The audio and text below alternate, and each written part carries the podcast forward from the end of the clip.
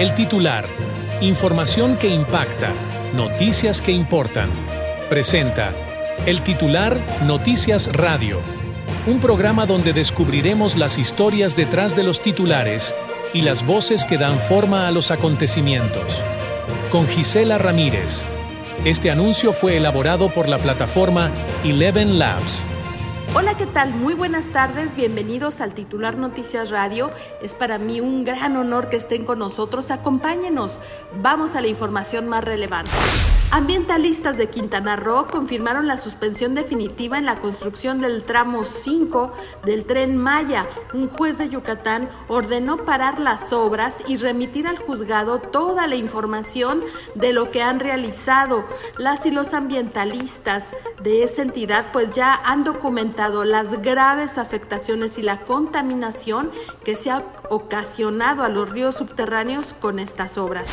La Unión de Ejidos y Comunidades Agrarias en el estado de Oaxaca interpusieron un amparo judicial en el séptimo distrito de Salina Cruz, esto con la finalidad de que se derogue el artículo 25 de la Ley de Ingresos del Gobierno del Estado y que presuntamente provoca la privatización de las tierras comunales y ejidales. Es por ello que este amparo, dicen, busca que no se les afecte. Y en los límites de los municipios de San Pablo con San Agustín Etla, esto también en el estado de Oaxaca, detuvieron a cuatro presuntos guachicoleros del agua, eh, además de varias pipas que eh, tienen el emblema, el rótulo de la CTM, de este sindicato. Bueno, pues cuatro personas también fueron aseguradas y eh, serán también, así como ellos, serán investigados para ver qué participación tienen en este ilícito, además de que les decomisaron motobombas para la extracción de agua y mangueras. Por otra parte, bueno, pues en un golpe judicial significativo, un juez de Nueva York ha fallado en contra de Donald Trump, imponiendo una multa de 364 millones de dólares. El magistrado Arthur Engoron respaldó la acusación de un plan sistemático de engaño financiero que durante años infló la riqueza del expresidente de Estados Unidos para obtener beneficios indebidos de bancos y otras entidades, Además de la multa, la sentencia incluye una inhabilitación de tres años para que Donald Trump esté en la administración de sus empresas en Nueva York. Y bueno, pues la estrella internacional Taylor Swift eh, donó 100 mil dólares para apoyar a la familia de la DJ y locutora de radio de raíces mexicanas Lisa López, quien perdió la vida en un tiroteo en el desfile de campeonato de la NFL eh, de los Chiefs de Kansas City. Vayan mis sentimientos y condolencias más profundas tras su pérdida devastadora. Con amor y firma esta artista. Escribió en la página GoFundMe Elizabeth López Galván Memorial. Esto fue creado el jueves para ayudar a la familia de la fallecida. Y con esta información vamos a nuestra primera pausa y continuamos aquí en el titular Noticias Radio. Continuamos en El titular Noticias Radio con Gisela Ramírez. Síguenos en Twitter y YouTube como arroba titular noticias, en Facebook como titular noticias MX y en Instagram como arroba el titular noticias. Continuamos en su señal favorita, en el titular Noticias Radio, esta señal digital que nos permite comunicarnos con usted.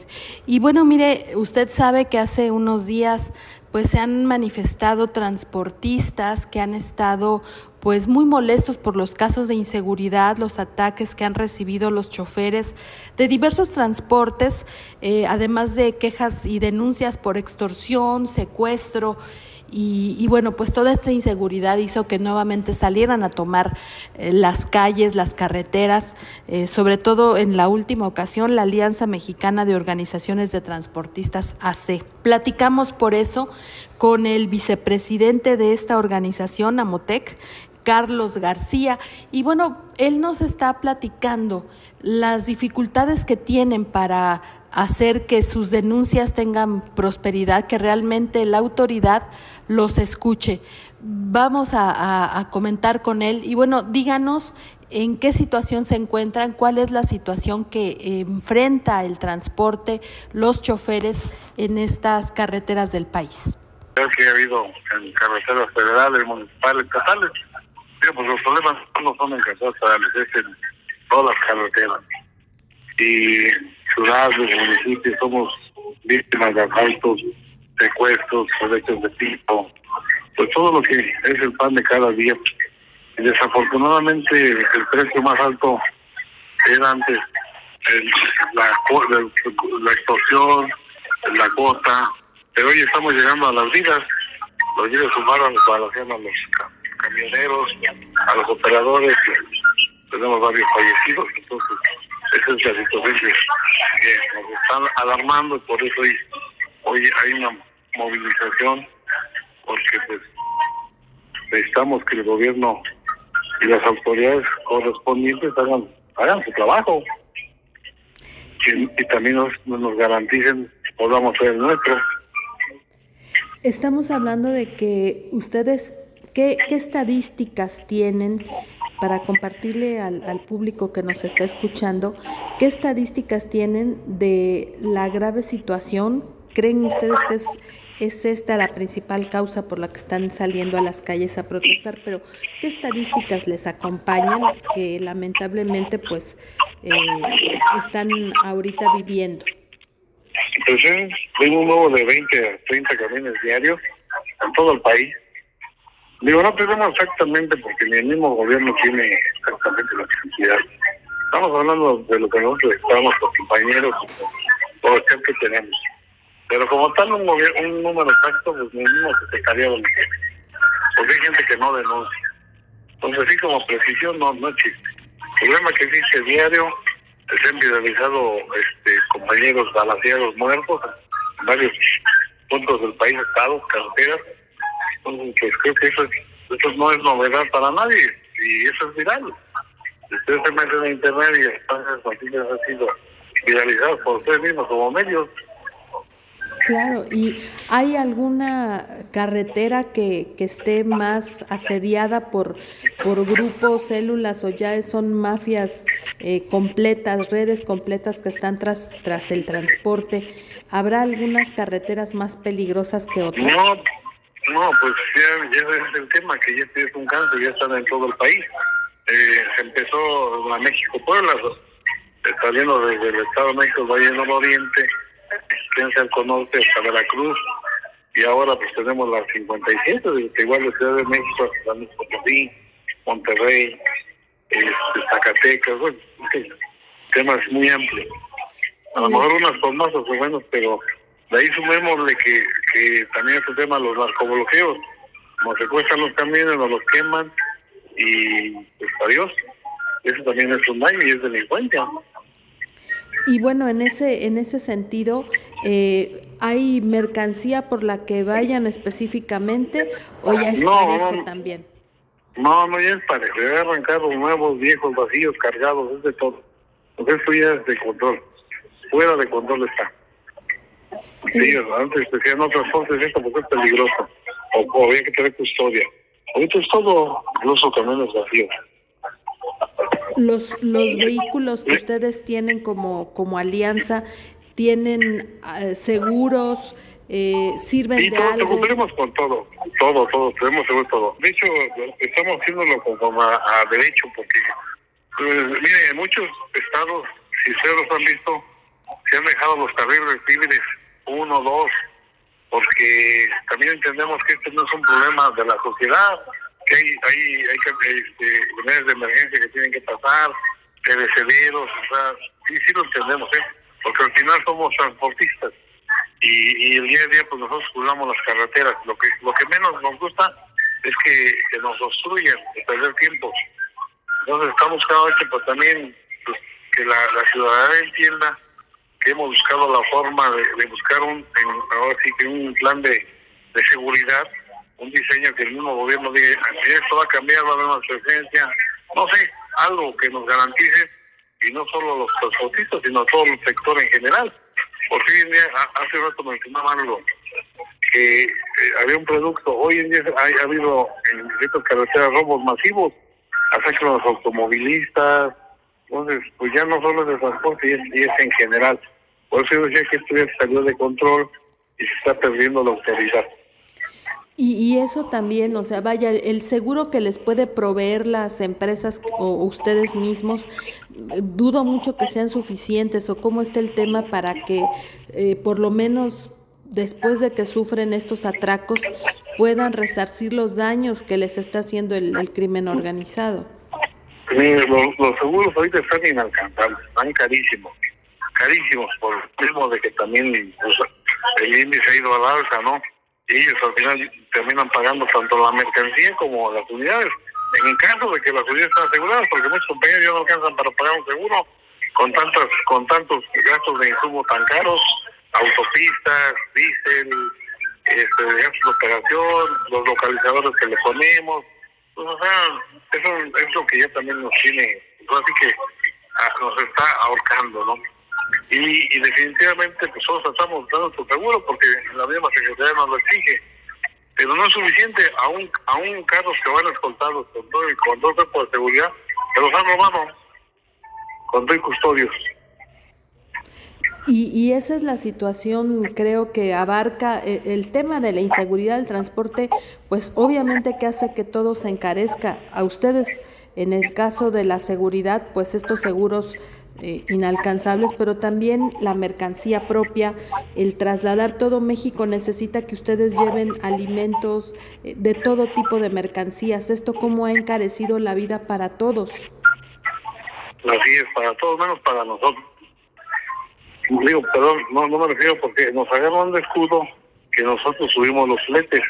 Y quisiera que hicieran un análisis de una tarifa de hace 30 años y los gastos de insumo y de operación cuánto se llevaba y que hoy, hoy en día al transporte cuánto le cuesta los, los, insumos y los gastos de operación. Hace, y nosotros no, hemos sido beneficiarios. Hace, hace algunos años, cuando esta inseguridad no era tan, tan evidente, hace unos 10 años tal vez, en cuánto salía un flete para atravesar de Monterrey a la Ciudad de México, eh, y hoy, a diferencia, ¿hasta cuánto se ha elevado? Es lo mismo, 20 mil pesos. Sigue lo mismo, lo que no sigue lo mismo es el precio del diésel. Por eso este, este tema es un tema muy complicado que nos llevaremos todo el día para explicárselo si no tendrían de entenderlo. Lo que sí deberían entender la sociedad y el mismo gobierno es que eso no es un capricho ni son cuestiones políticas. Es una necesidad de tener un transporte que está siendo asfixiado. Eh, es un último llamado de, alerta, de urgencia, porque eh, en los últimos días se ha hablado mucho, eh, los transportistas de otras cámaras también han hecho diferentes movilizaciones, pero hoy la respuesta del gobierno es que es algo politiquero por elecciones, pero estamos viendo al mismo tiempo los videos que se han viralizado de sus choferes que están muriendo por balaceras de la delincuencia. Sí, pues es que es una forma de salir por la tangente por parte del gobierno. Aquí no hay cuestión política, menos servidor y todas las directrices y el comité nunca hemos recibido ningún peso ni somos partícipes de ningún partido político. Lo que sí somos partícipes de la delincuencia porque somos los que pagamos, somos los que ponemos los muertos, somos, los que ponemos los camiones quemados, somos los que ponemos los que nos roban los camiones, nos secuestran los pegadores, nos podamos todos los derechos de piso. Eso sí, eso, si eso es político, pues alguien, alguien explique a los transportistas, pues entonces a quién exigimos, si no es el gobierno actual. Sí, pues ya se acabaron las vigilancia, la vigilancia de lo que era la Policía Federal que pues no sé si, si también había muchos casos de extorsión de parte de la policía, pero al menos se veía la vigilancia. Hoy cuando traslada a cualquier persona en una carretera, pues muchos kilómetros están vacíos, no hay ninguna vigilancia. Así es.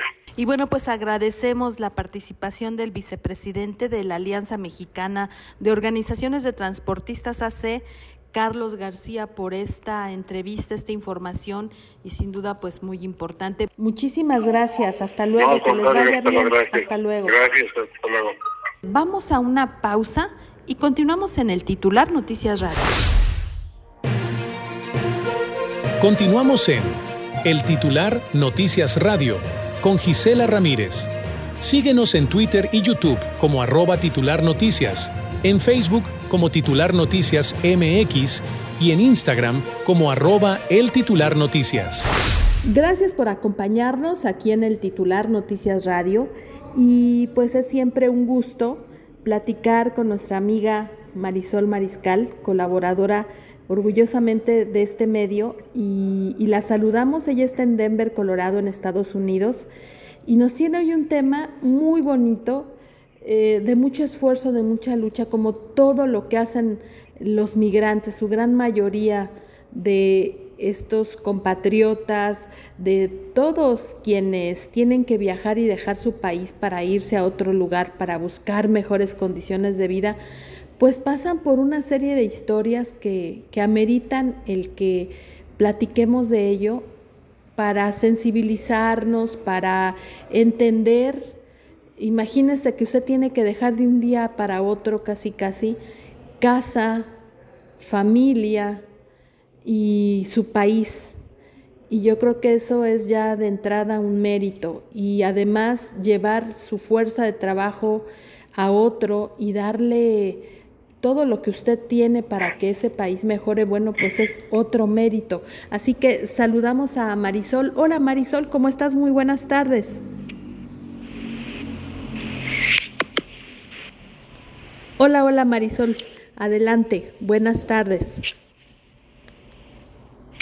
Hola Gisela, buenas tardes. Buenas tardes a todo tu auditorio. Saludando desde Denver, Colorado nuevamente. Con estas temperaturas todavía muy frías y esta mañana tuvimos una pequeña nevada también. Y bueno, platiquemos porque sé que eh, hay, hay historias que contar. En esta ocasión eh, cuéntanos de lo que es un poco una, una de las muchas páginas que se escriben en la vida diaria de los migrantes. ¿Qué fue lo que te ha llamado la atención ahora en estos días? Eh, pues yo digo que cada día se presentan nuevas cosas. Pues, no escuché muy bien tu pregunta. Ah, mira. Me la... Eh, Sí, claro. Decíamos que eh, cada historia de cada migrante se escribe con, con muchos pasajes, con muchos momentos. Las dificultades que ha pasado cada una y cada uno, eh, sin duda son de, de, decir que son verdaderos héroes, porque no es nada fácil, es una decisión muy fuerte cuando alguien decide irse, dejar familia, dejar su casa, sus orígenes, su país, hasta su idioma. Y entonces veíamos que hay, hay noticias que impactan y que aparentemente pasan desapercibidas, pero veíamos que en tu columna que nos compartes a través de, del titular Noticias, veíamos que te llamó la atención el fallecimiento de, de esta actriz que la conocimos en los años ochentas, eh, y, que, y que estuvo en la carabina de Ambrosio. Yo creo que en nuestra época, nuestra generación sí se acuerda de Gina Montes, pero me, llamó mucho la atención el que eh, a ti también te llamara poderosamente eh, pues su historia y platícanos por qué se vuelve interesante o más interesante. Bueno, en primera, era, como escribo, en aquella época eh, la comicidad era de muy alta calidad. Yo he visto últimamente muy poca televisión, porque aquí en Univision, por ejemplo, y otros otras eh, compañías de, de, televisión, vaya, la calidad es terrible. Pero bueno, en aquella época eh, había cómicos muy buenos. El personaje de, de Gina Montes era muy sensual, pero a la vez era limpio, era tierna, una, mujer simpática. Y pues es algo que, que guardamos de nuestra niñez. Pero bueno, fallece y le veo, veo y, escucho un programa en YouTube de una entrevista que le hicieron a ella hace tiempo. Yo no sabía que ella vivía en Nueva York, pero cuando empezó a narrar las vicisitudes o los trabajos que, que ella empezó a hacer aquí. Y dije, wow, yo no fui la primera. De empezar desde cero. Y teniendo una, un futuro, una carrera, muchas cosas en nuestros países, en este caso México, mi país, y de repente llega uno y aquí no es nadie. Me acuerdo que un, compañero de trabajo de mi esposo me dijo, él era de, de Panamá, me dijo, eh, aquí no te van a dar esto, aquí te lo vas a tener que ganar. Y después eh, empecé a tener, yo esperaba, por ejemplo, tener un trabajo de politóloga y luego de periodista. Y la sorpresa fue que no. El primer trabajo que me ofrecieron fue en una ONG en En el pueblo de Austin, Minnesota, y ayudaban inmigrantes de, todos los países y fue cuando empecé a ver el rollo de la, la, la migración africana, por ejemplo, de países de Etiopía, de Somalia, Eritrea, etcétera. Y, y, y, muy fuertes que pasaban las mujeres. Y, y bueno, la que era mi jefa me encontró el talento que yo hablaba tres idiomas entonces me puso a enseñar este español, italiano inglés. Pero en realidad pues yo quería el periodismo y yo quería eh, trabajo de politóloga y, no, no se dio. Ya después de un año, eh, una persona muy linda que conocí en, en Mankato, Minnesota, tenía un programa de radio de música guapachuca en la radiodifusora de la Universidad de Peiro. Y que todos los sábados yo me iba, nunca cobré, a ayudarle. Fue una experiencia bonita porque, por ejemplo, muchos de nuestros radioescuchas estaban en una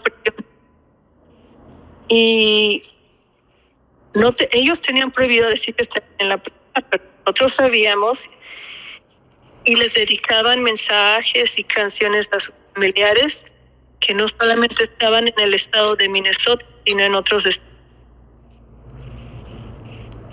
ya después, pues por circunstancias climáticas, nos venimos mi esposo y yo aquí a Denver, porque los inviernos en Minnesota son brutales.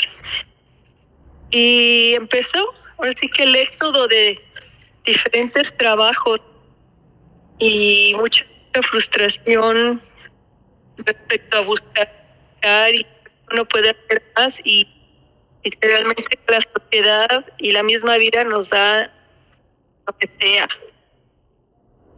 Y más, pues, en mi caso, yo tengo un espíritu muy, muy luchón y, yo decía, es que no me puedo quedar en casa, no me puedo yo quedar este, esperando a que me den trabajo de periodista o politóloga. Tengo que hacer algo. Y de ahí es cuando empecé a abrirme a hacer nuevos eh, trabajos. A veces se sentía muy, muy feo porque pues uno no está acostumbrado a hacerlo y tiene el tabú de cómo yo voy a hacer esto. Pero ya después la mentalidad cambia. La mentalidad y la necesidad eh, y el querer hacer las cosas, porque eh, fíjate que cuando hemos tenido oportunidad de viajar fuera de México, eh, y vemos que países de Estados Unidos, como Estados Unidos, como Europa, donde hay un clima muy distinto al que bendice a nuestro país, a México, la mayor parte del territorio goza de climas cálidos, y en Europa y en Estados Unidos es todo lo contrario. En Europa eh, condiciones de nevadas, tormentas, eh, muchos grados bajo cero. Y, yo me ponía a pensar cuando veía eh, gente que se caía en las escaleras de los metros, de los trenes en, en Europa, y que decía yo, bueno, este yo creo que más de la mitad de nuestra población, si tuviera esas condiciones, ni, ni siquiera sale a trabajar, ¿no? Se queda, no, yo que voy a salir. Y sin embargo, estos, estos eh, habitantes no importa las condiciones, ellos salen y van a trabajar y, cuando somos migrantes, pues nos tenemos que acostumbrar, adaptar y sacar la garra y como dicen el espíritu de, querer salir adelante, ¿no? Y, y, yo creo que esto que nos platicas, mucha gente sabe identificar porque es eh, un, una situación difícil y lo hemos platicado fuera del aire que, que terminas extrañando hasta la almohada, ¿no, Marisol? Claro.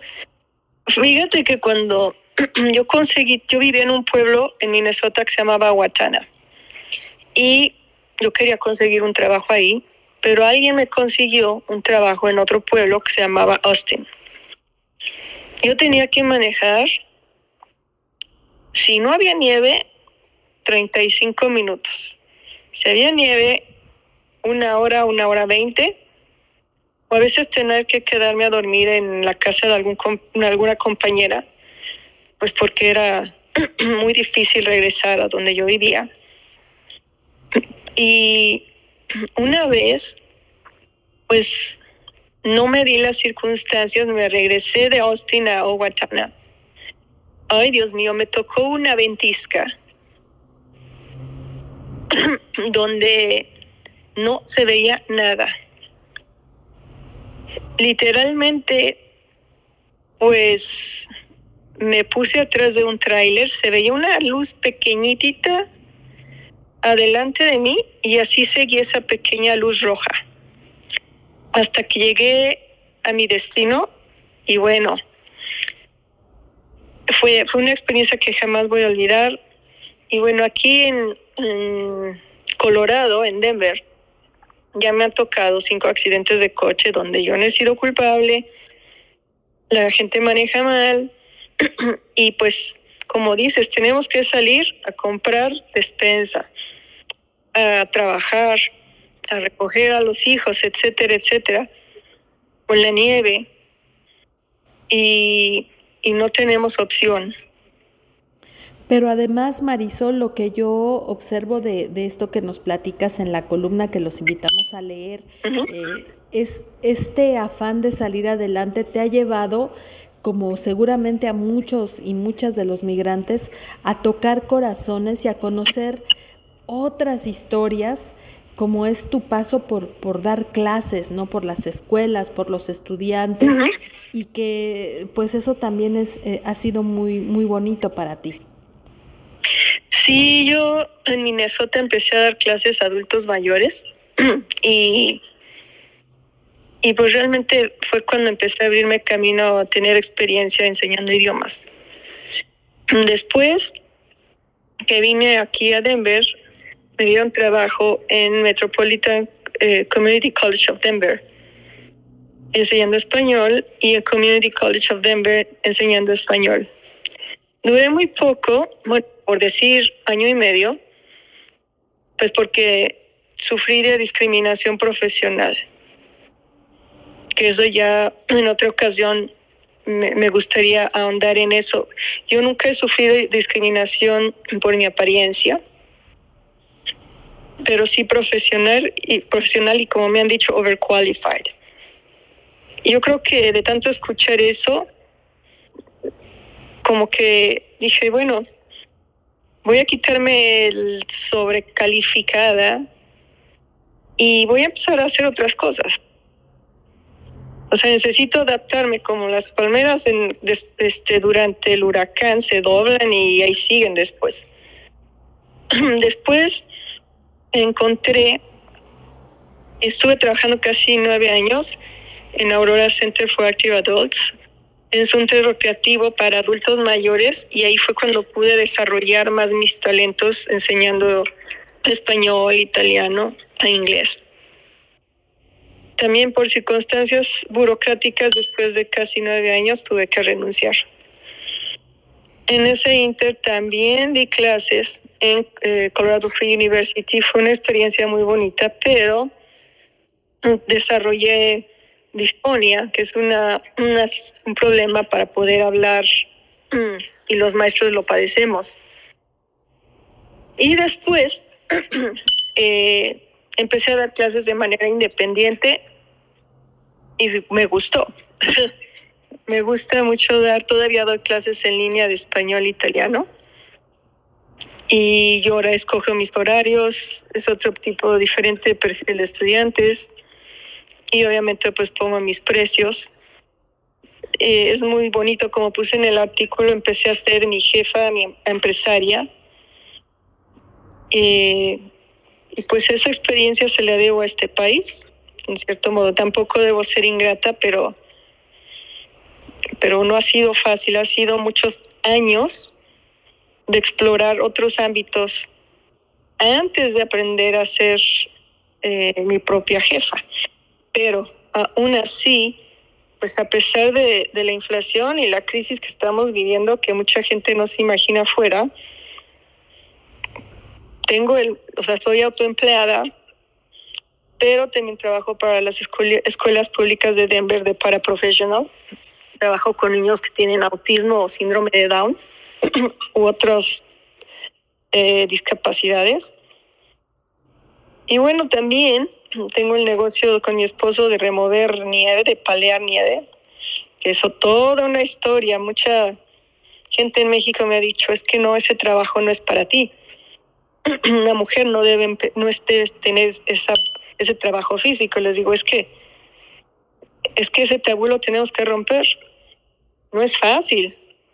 Después de tres horas de palear, el cuerpo ya no puede y literalmente uno no se puede mover y está descansando para poder rendir al día siguiente para el próximo trabajo. Pero esa experiencia es conocimiento del negocio de, de, la nieve, cómo manejar la nieve.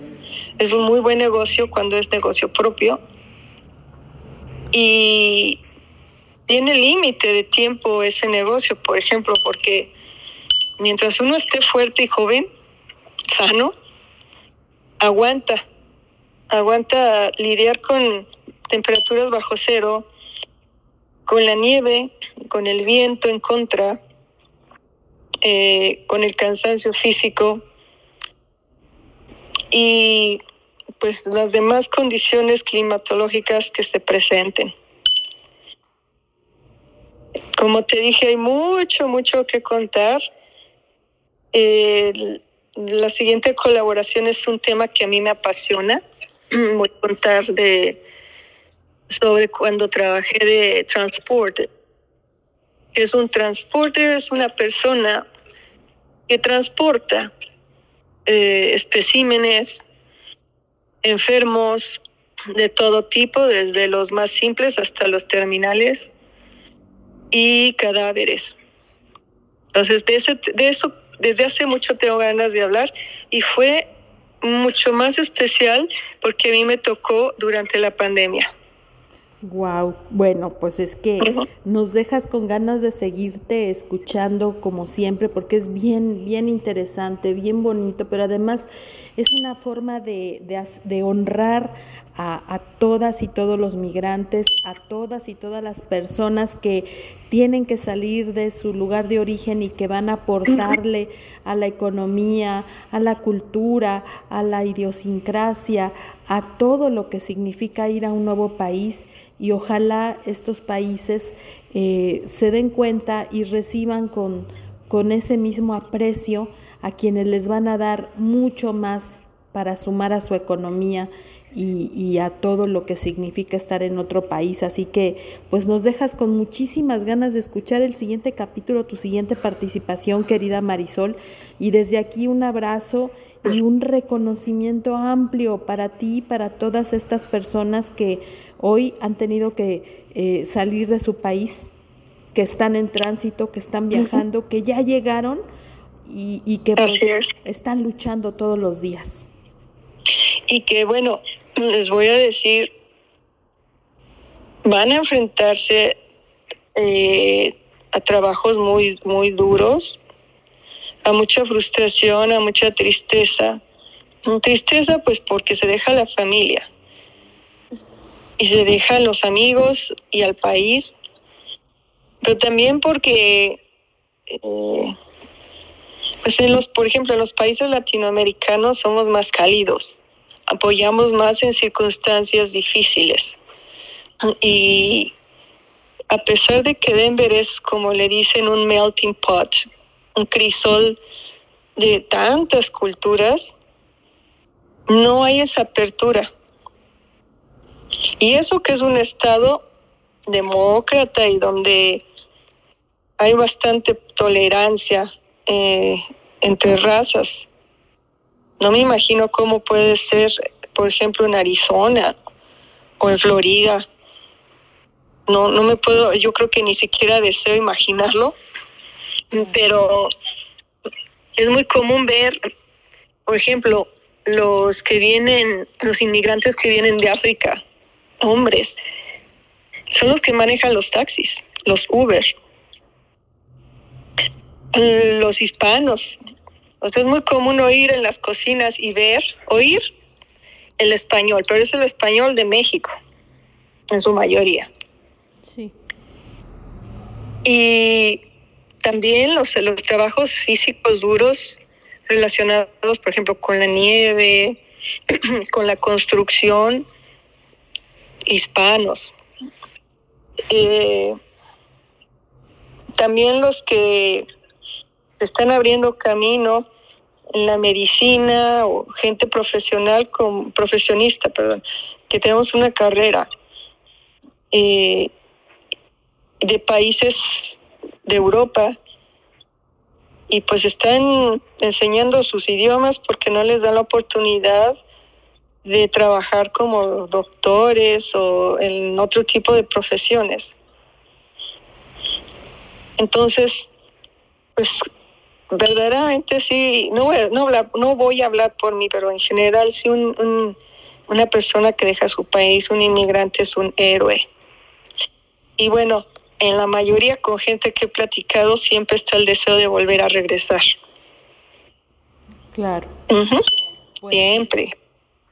Pues sí, y además, este, créeme que, que sin duda el, el, que pudieran regresar sería lo más maravilloso, pero también entendemos las circunstancias de cada país y, México, pues eh, desgraciadamente no ha logrado retener a nuestra población y, y pues de eso se trata este ejercicio de, de, de diálogo, de charla contigo para que nos, nos des más ideas y más, más eh, testimonio de lo que significa para uno y para otro país y pues ojalá eh, varios de, quienes nos están escuchando pues puedan aportar también sus comentarios y, nutrir este espacio que lo que busca es eso, sensibilizar y, y dar a conocer estas historias de, de mucho esfuerzo, de eh, migrantes. Así que ojos de migrante con Marisol Mariscal.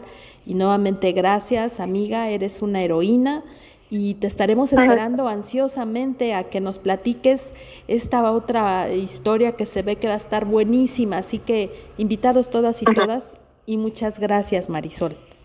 De nada, invito a, a que lean esa columna y que propongan temas que eh, a los radioescuchas, a los lectores les interese. Porque uno, como dice, uno propone, Dios dispone, pero también si está, como decimos en la comunicación, obtenemos esa retroalimentación de qué quieren ustedes que nosotros hablemos. Eh, nos a mí me serviría mucho y yo creo que, como tú dices, esa, saber qué está pasando del otro lado del río Bravo es primordial, porque vivimos, somos países, México, Estados Unidos, somos países vecinos y no nos conocemos.